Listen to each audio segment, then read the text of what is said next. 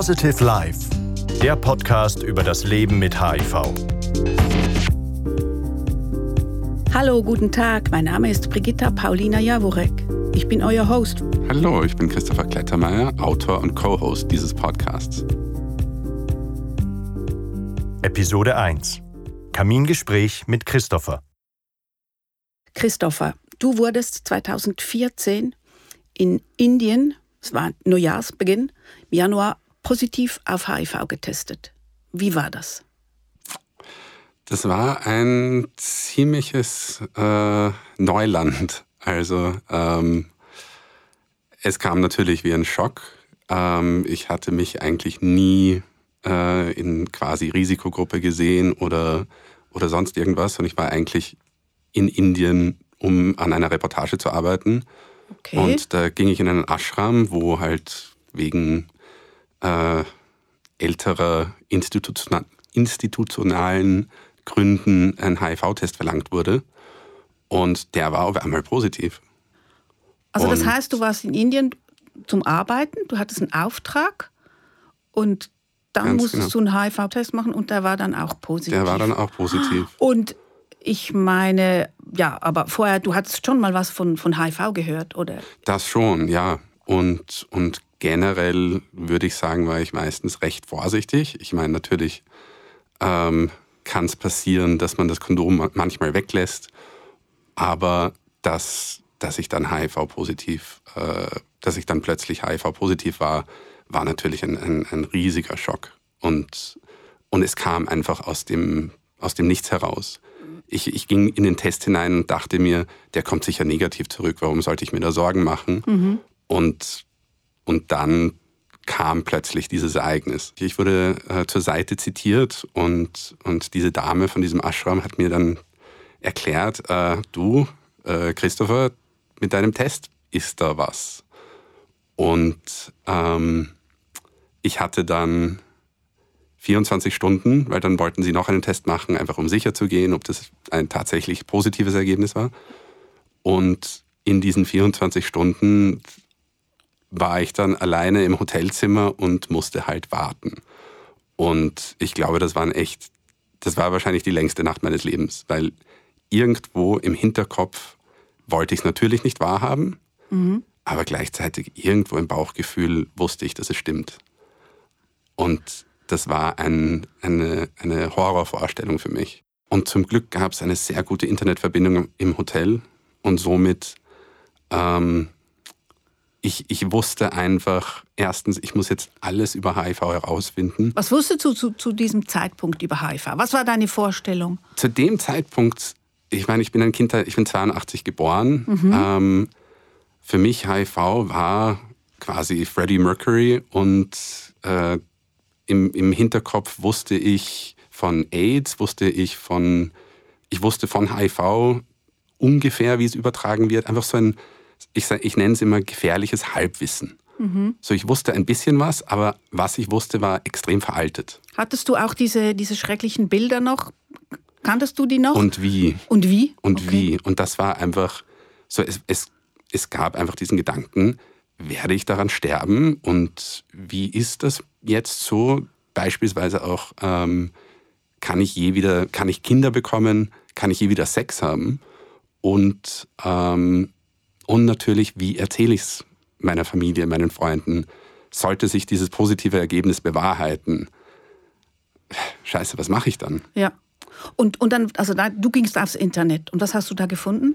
Äh, unglaublich viel Information. Also ich war, ich war wirklich überrascht, wie, wie erstens, wie weit mein Wissen von der Realität weg war. Und dass es tatsächlich, plötzlich lernte ich den Begriff Nachweisgrenze kennen und lernte ich diese ganzen äh, äh, Begriffe kennen und, und sah einfach, hey, eigentlich, da hat sich extrem viel getan. Da hat sich unglaublich viel getan von, von dem, was ich, womit ich aufgewachsen bin. Und ähm, ich hatte auch das Glück, ähm, zu wissen, okay, ich, ich fühle mich geschlagen, das schaffe ich jetzt nicht alleine.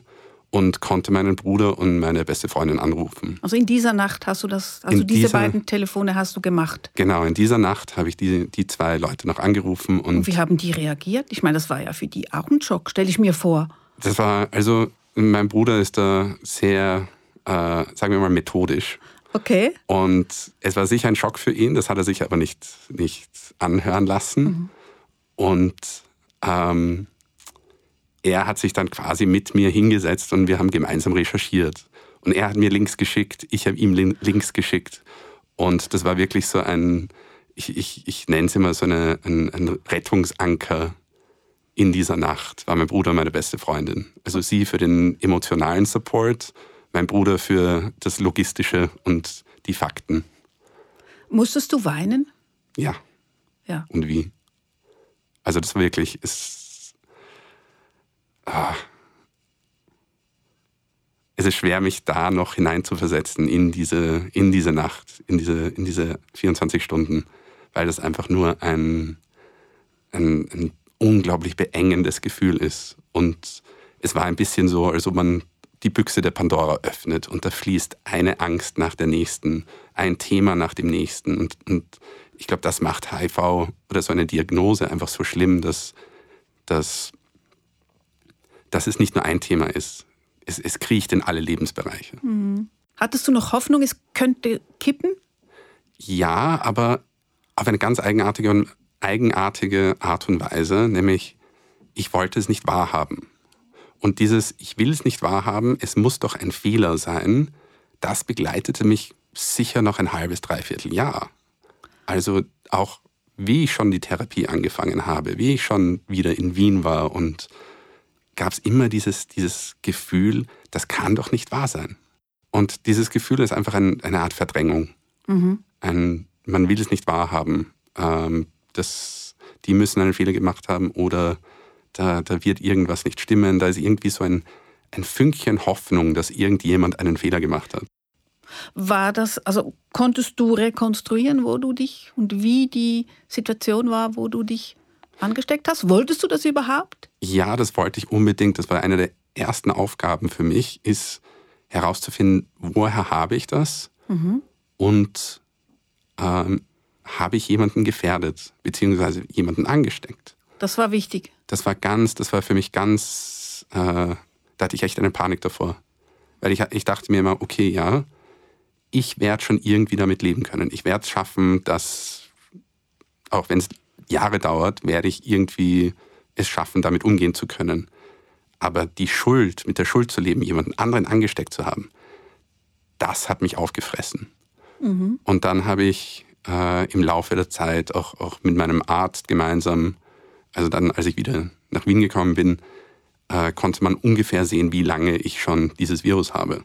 Und da konnte ich mir circa ausrechnen, ähm, wer es gewesen sein könnte. Und ich musste dann überlegen, okay, wer kann das gewesen sein? Und habe ans letzte halbe Jahr zurückgedacht. Ja. Und, und da gab es vier Frauen, die ich kontaktieren musste oder kontaktieren wollte. Und ich wollte noch nicht nach Wien zurück, weil ich wusste, wenn ich, wenn ich in diesen Flieger steige, dann fängt dieses HIV-Leben an. Und während ich noch in Indien bin, kann ich mich noch der Arbeit widmen, kann ich, kann ich noch ein bisschen von, von diesem alten Leben noch, noch genießen. Und wie haben diese Frauen reagiert? Ah, Weißt du das noch? Zuerst habe ich versucht anzurufen. Das war ein bisschen schwierig, weil ich meine, die meisten waren, waren in Wien, aber eine war in Südamerika. Und dann habe ich E-Mails geschrieben. Und, ähm, und ich wollte natürlich, ich habe denen gesagt, geht's sofort testen bitte. Und, und äh, mit zweien habe ich dann auch telefoniert. Und eine hat ganz, die aus Südamerika hat ganz, ganz böse auch zurückgeschrieben. So, wie kannst du mir das sagen? Ähm, ich fange fang gerade eine neue Beziehung an. Und es stellte sich auch heraus, dass sie diejenige war, ähm, von, von der ich es dann bekommen habe. Ja. Hast, hast du noch Kontakt? Nein, nein, leider nicht. Hat, Ja. äh, ich, ich war schon bemüht, mit ihr in Kontakt zu bleiben, Aber dann vor ein paar Jahren äh, habe ich auf Facebook nachgesehen und äh, sie haben mich gelöscht und äh, war dann aus dem Leben draußen. Lustigerweise, die anderen drei waren mir sehr dankbar. Mit zwei davon hatte ich schon länger so, eine, so On-and-Off-Beziehungen. Mhm. Und deswegen war es bei denen eigentlich einerseits schwieriger, ihnen das zu, zu erzählen, aber die Aufnahme war viel leichter. Okay. Und mit denen habe ich dann eben auch telefoniert. Und mit einer hatte ich dann, ähm, gab es so ein, eine eigenartige, äh, ein, ein, eigenartiges Bonding. das, das so ein, ein halbes, dreiviertel Jahr haben wir sehr viel Zeit miteinander verbracht, weil sie halt auch in dieser Situation gewesen ist. Sie ist negativ, ich habe niemanden angesteckt, Gott sei Dank. Mhm. Ähm, aber sie ist da äh, sozusagen, she dodged a bullet. Mhm. Also sie war da knapp dran. Ja. Und das war irrsinnig verbindend. Und, und sie war eine unglaubliche Stütze auch für mich und, und ich für sie auch, bis wir beide das irgendwie äh, überarbeiten konnten. Jetzt machen wir einen Sprung und irgendwann warst du wieder in diesem Wien. Du kommst aus Wien? Genau. Du hast dort gelebt zu dieser Zeit? Mhm wie war das? Du steigst aus dem Flieger und du hast gesagt, eigentlich möchte ich, ich wollte ja eigentlich gar nicht in dieses Leben, weil ich wusste, ab jetzt bin ich der HIV-positive Christopher und in Indien konntest du da noch so tun, als wäre es vielleicht doch ein Fehler oder so und jetzt ist es nicht mehr so. Wie, wie war das? Das Schwierige war, ich musste es eine Zeit lang natürlich vor vielen Leuten geheim halten. Vor allem auch meiner Mutter und meiner Schwester und, und das war das Schwierige, dieses Doppelleben. Wieso wolltest du es deiner Mutter? Konntest du es deiner Mutter nicht sagen? Meine Mutter war Krankenschwester. Okay. Und äh, ich komme aus einer Ärztefamilie quasi. Und da, da wollte ich ihr die Fakten geben. Und ihr auch sagen, ja, äh, die Medikamente wirken und, und einfach dieses, sagen wir mal, sehr, sehr nicht emotionale, aber sehr theoretische Wissen gleich vermitteln. Aber dazu musste ich erst die Erfahrung sammeln. Und dazu musste ich auch mit mir selber stabiler sein mhm. als nach der Erstdiagnose. Du hast gesagt, Therapie, das heißt, du hast ganz rasch mit der Therapie begonnen. Ähm, also mein Arzt meinte damals, mhm. ähm, ich könnte theoretisch ein Jahr warten, mhm. aber mir war es einfach wichtig, so, sobald ich Nachweisgrenze gelesen habe, ich, ich muss da drunter, das ist, ich, ich muss da jetzt kämpfen. Ja. Ähm, weil wozu warten? Ich, ich passe mich lieber so schnell wie möglich an dieses neue Leben an, mhm. anstatt dass ich es hinauszögere. Und, und vor allem, ich wollte nicht ansteckend sein. Ja. Und das war die, die, die größte Angst, dass ich, dass ich eben ähm, jemandem was, was tun könnte. Und ich meine, Sexualität ist dann ein nächstes ganz großes Thema. Da kommen wir drauf. Aber aber das war mir ganz wichtig, mal unter diese Nachweisgrenze zu kommen und mich, mich eben auch medizinisch zu stabilisieren. Du bist ja Fotograf. Ich meine, hast du dann, konntest du weiterarbeiten oder war das, war das, konntest du nicht arbeiten? Du hast ja geschildert, wie du in Indien eigentlich an einer spannenden Reportage dran warst äh, ja, wie, wie geht man damit um, wenn es einem eigentlich mal so den Boden unter den Füßen wegreißt? Man hat ein Geheimnis vor der Familie, äh, man nimmt heimlich Medikamente. Äh, wie war das? Konntest du arbeiten? Hast du, hast du so ein bisschen ein Doppelleben geführt oder ja? Auf jeden Fall. Also das, das war echt ein Doppel, wirklich ein klassisches Doppelleben. Mhm. Ähm, und Arbeiten fiel mir extrem schwer. Vor allem mit, mit äh, Fotografieproduktionen, wo man quasi immer so als, als ähm, ein alter Begriff, aber Alpha-Mann auftreten muss oder, oder sagen wir mal Alpha-Tier. Mhm. Als Fotograf leitet man das Shooting, man gibt Vorgaben, man, man sagt, ob was gut ist oder nicht. Und dann stehe ich da vor, vor Pitch-Meetings und ich habe keine Ahnung, ob ich mir selber vertrauen kann. Es rattert im Hinterkopf, ich Idiot habe mir HIV eingeschnappt, äh, wie, wie kann ich meinen eigenen Entscheidungen vertrauen? Und somit führte das auch zu einer, einer einfach Verunsicherung. Verunsicherung und es war mir dann auch so egal, weil Aha. ich hatte einfach diese anderen Sorgen, ja. um die ich mich kümmern musste. Und das war, das war auch beruflich eine ziemliche Abwärtsspirale. Wie bist du da rausgekommen? Zeit. Zeit. mit viel, viel Zeit. Viel Zeit. Ja. Und natürlich gab es die, die Unterstützung meiner Familie. Also da, nach ein paar Monaten habe ich dann natürlich auch meiner Mutter und meiner Schwester gesagt und, und meinen Freunden. Und, und da gab es halt auch sehr, sehr viel Unterstützung. Und dafür bin ich natürlich immer dankbar, dass ich da dieses Auffangnetz hatte. Aber hattest du auch diese Angst vor Ablehnung? Die Schuld, ja, das ist, glaube ich, auch so eine Schwierigkeit dabei. Dieses, man fühlt sich immer schuldig, wenn man es erzählt. Man muss auch, nämlich, man wünscht sich den Support, die Unterstützung der Freunde, aber gleichzeitig muss man eine gute Miene aufsetzen und die Freunde beruhigen und sagen, es ist eh alles in Ordnung. Und das ist so ein, ein eigenartiges Doppelspiel und man sieht dann die Angst der, der in, in den Augen der Freunde, so, oh Gott, wie, wie reagiere ich jetzt auf ihn? Mhm. Und, und das, das nagte. Also wenn man immer wieder dieses Ritual, das du, ich muss dir was sagen, durchspielt, mhm. ähm, da ist man dann sehr, das, das war sehr erschöpfend. Mhm.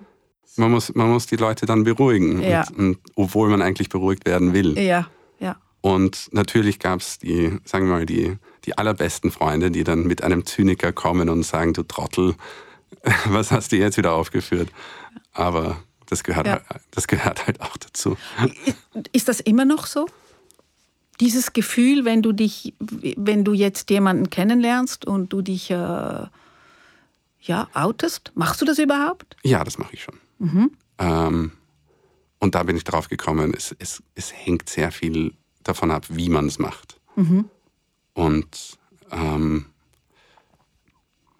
ja, mittlerweile ist es ist natürlich immer ein, ein bisschen ein, ein, eine Abwägung, wie, wie mache ich das jetzt, wie, wie erzähle ich es, wie wird die andere Person reagieren. Aber im Großen und Ganzen gehe ich jetzt sehr locker damit um, manchmal mhm. zu locker.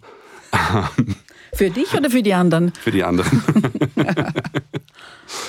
ähm, aber, aber mittlerweile kann ich das sehr gut, ähm, sagen wir mal, übersch überschatten, mhm. sodass HIV nebenbei erwähnt wird, als ob es eh selbstverständlich ist. Ja.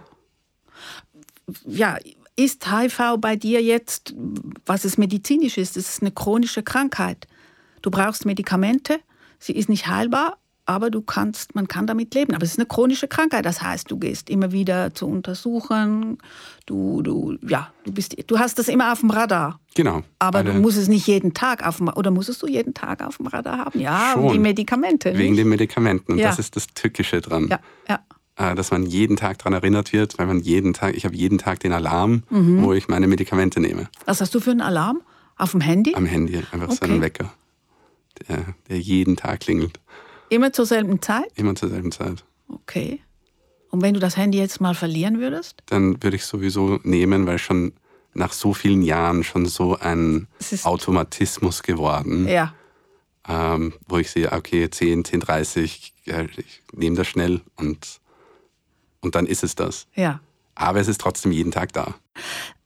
Sex ich meine, man weiß aus der Forschung auch, dass viele Menschen, die die Diagnose kriegen, HIV, das Sexleben, das bricht komplett total zusammen. wie war das bei dir? Ja, es ist eine Zeit lang auch komplett zusammengebrochen. Mhm. Und im Endeffekt, ich würde ich würd fast immer sagen, ich hatte ein Sextrauma. Ähm, ich hatte Angst vor Sex, ich hatte Angst vor Intimität. Und ähm, und weißt du warum? Ähm, Hattest du vorher Angst vor Sex? Hattest du, also ich meine jetzt als eben, wenn wir diese Linie nehmen vor HIV, hattest niemals. du auch mal niemals? Du niemals. warst ein selbstbewusstes Nein. Männchen, das gerne Sex hat, oder? ja, ja, nicht immer so selbstbewusst und aber mindestens behauptet. Behauptet auf, auf jeden Fall. Okay. Ähm, und und eher die ähm, eher die Angst des ah, das Versagen? Das, ja, die, die, die Versagensangst. Die Angst des äh, Torwarts vor dem Elfmeter. Ganz genau. Okay. und, und dann kam halt die, die Panik davor. Ah. Und nämlich nicht unbedingt, dass, dass ich mir jetzt noch etwas einfange, sondern dass ich das jemandem weitergeben könnte. Also diese Angst ist ganz, ganz stark. Die Angst Oder war- war ganz stark. War ganz stark und Trotz Medikamente. trotz Medikamente. Also ich sage immer bei den Medikamenten und dieses, das, die Nachweisgrenze, im Kopf kommt das sofort an, aber bis das im Bauchgefühl ist, bis man sich tatsächlich sicher fühlt, dauert es halt lange Zeit. Ja. Und, und was, was noch dazugekommen ist, und das ist mir erst viel später äh, aufgefallen, das Fallen lassen. Weil beim Sex muss man sich fallen lassen können, um es genießen zu können und, und wirklich Stimme ich dir zu. im Moment sein. Und wenn im Hinterkopf die ganze Zeit HIV anklopft, dann geht das einfach nicht. Ja, dann bist du Dann einfach schafft man- nicht entspannt. Genau. Und, und das war schon lange Zeit ein Problem. Okay. Wie hast du das gelöst? Hattest du eine Partnerin zu dieser Zeit oder? Nein, nein, zu der Zeit hatte ich keine Partnerin. Ähm, Kannst du dich erinnern, als du den ersten, ich sage jetzt Den mal, erfolgreichen Wiedersex hattest? Ich, ich kann mich an den ersten nicht erfolgreichen Wiedersex. ah, okay, also das erste, gut, das interessiert uns natürlich auch. Das erste Mal war eben nicht erfolgreich, weil diese Ängste immer noch zu stark waren, du immer noch verunsichert warst oder wie? Ich sag- Magst ich- du das uns schildern? Ich sage immer, das waren die längsten zwölf Sekunden meines Lebens. Oh, zwölf Sekunden. Weil im Hinterkopf ist das einfach, Ja. äh, hat, hat mein, Kopf, mein, mein Kopf hat geschrien. Und, ähm, und trotz Kondom, trotz allem, das war einfach, ich habe mich so unwohl gefühlt. Das war, ja, eine ganz fürchterliche Erfahrung. Und da, da wusste ich auch, okay, da muss ich etwas dagegen machen, weil Sex war mir immer sch- schon so wichtig. Und, und ja, da muss ich einfach. Konntest du mit dieser Frau darüber sprechen dann? Nein, überhaupt nicht. Es, es war Äh, ganz, ganz komisch und ja. ihr seid auch wieder komisch, komisch zusammengekommen und auch ganz komisch auseinandergegangen. Ja. Stelle ich mir vor dann. Ja, ich bin so schnell wie möglich aus der Wohnung raus. Also das, Ja. war, Ja. Mhm. das war so ein, okay, nein, das, das geht gar nicht. Da, da, ähm, da muss ich raus, da muss ich, da muss ich mir etwas einfallen lassen, weil so kann das nicht weitergehen. Und was hast du dir einfallen lassen? Äh, ich bin dann tatsächlich auch einmal zu einer, ich weiß nicht, ob das eine Sexologin war, einfach, ähm, ich habe mir mal ein paar so Schnupperstunden Sexualtherapie gegönnt und, und das hat alles ziemlich lang gedauert. Also es war ein Prozess von Monaten, wo ich, wo ich mich langsam wieder an gewisse Themen rangetastet ha habe.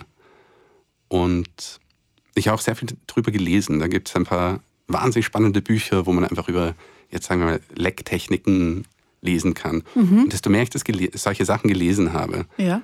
desto, ähm, desto mehr Selbstvertrauen habe ich wieder bekommen. Und, und dann, ja, das war so ein, ein, ein sagen wir mal, ein, ein Pendelspiel zwischen dem Selbstbewusstsein der Medikamente, dem Selbstbewusstsein meiner selbst. Beruflich geht es wieder ein bisschen bergauf. Ich habe mich gesammelt und, und da bin ich langsam wieder, schon durch viel Konfrontation damit, wieder eingetreten in diese ganze, sagen wir mal, Sexualität. Und habe das eigentlich neu erforschen können. Also war, war auch in dieser Zeit, ich frage jetzt da noch nach, Selbstbefriedigung, das war auch weg? Oder Nein, das nicht. Das nicht. Das, das nicht. Das nicht. Mhm. Aber einfach, ja, Nähe, Intimität, alles, Ja. was, was mit jemandem anderen zu tun hat, war, Mhm. mit einem einfach, Vis-à-vis. War einfach unmöglich für mich. Jetzt lebst du seit 2014 mit diesem Virus. Wie geht es dir heute? Heute geht es mir sehr gut damit eigentlich. Nein, nicht eigentlich. Es geht mir sehr gut damit. Aber es war ein langer Weg. Es war ein sehr langer Weg und es war ein sehr anstrengender Weg.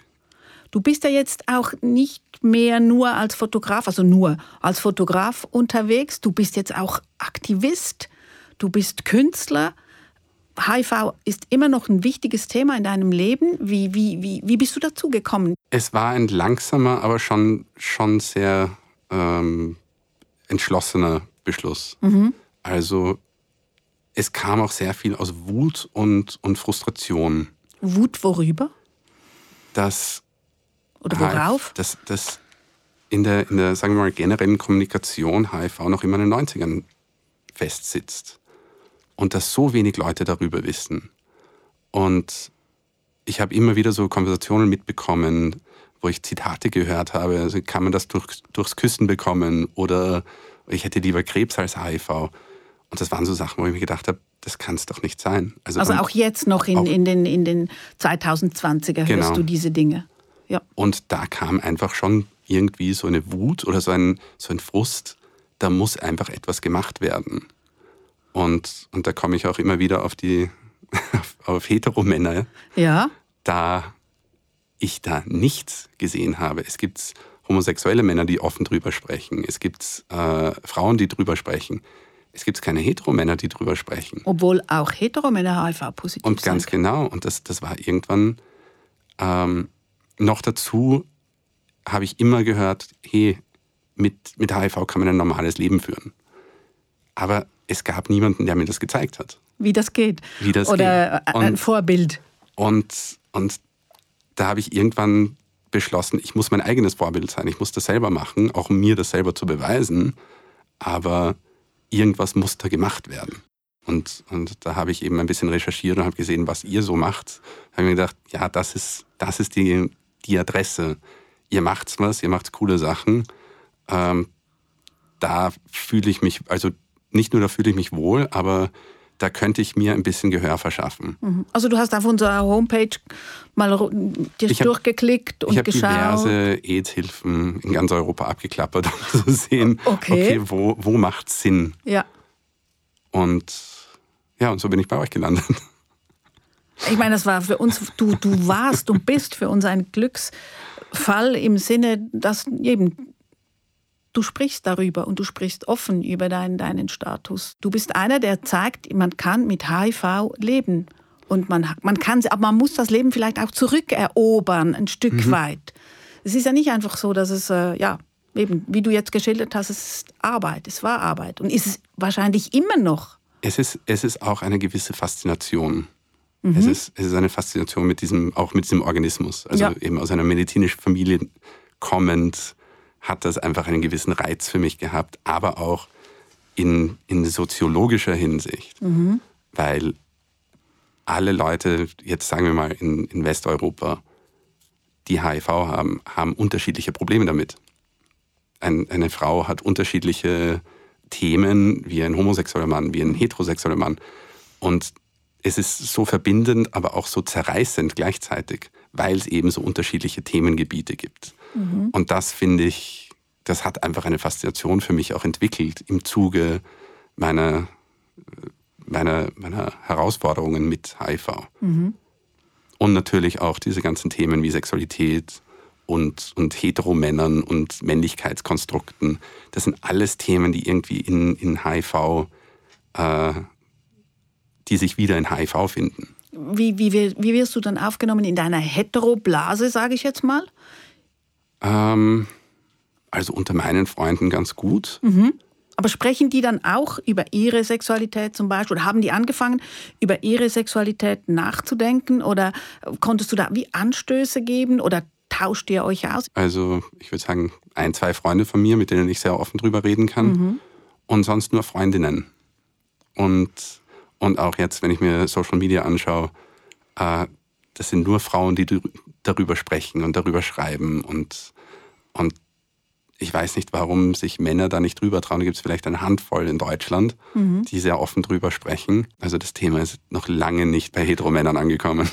Was, was braucht es denn noch alles? Ich glaube einfach generell ein lockerer Umgang mit, mit allein dem Reden über Sexualität. Aber tun wir das nicht wahnsinnig viel? Naja, aber sagen wir mal in sehr, auf eine sehr veraltete Art und Weise.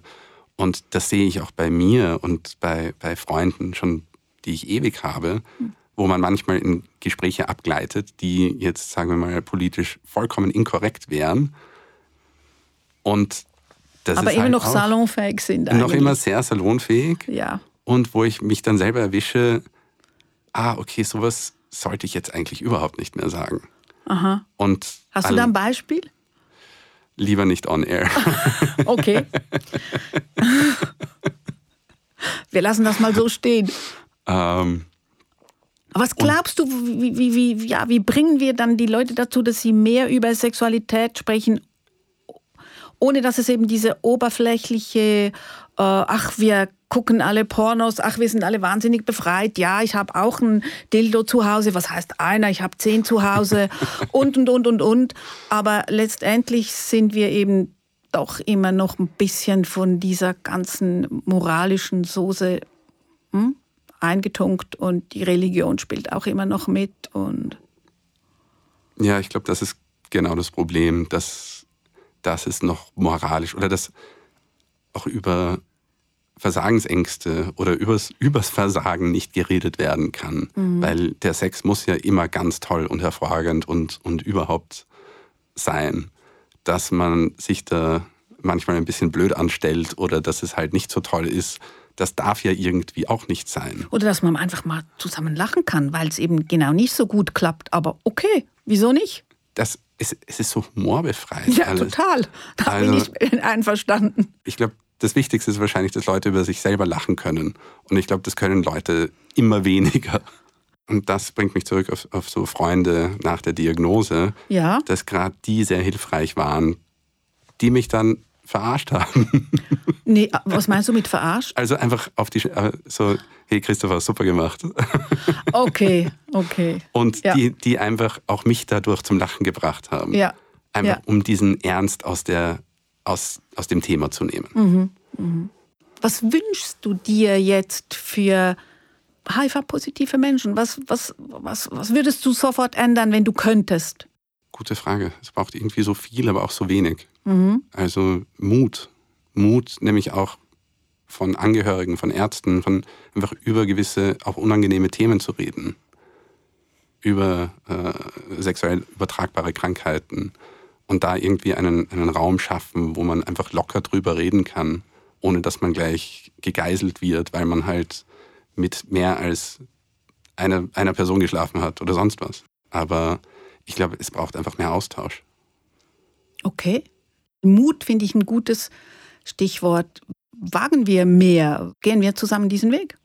Immer gerne. Ich danke dir. Ich danke dir. Wie hat dir diese Folge gefallen? Hast du Anregungen oder Fragen dazu? Wir freuen uns von dir zu hören. Schreib uns an hello at positivelife.ch. Für mehr Stories und Hintergrundinfos besuche unsere Website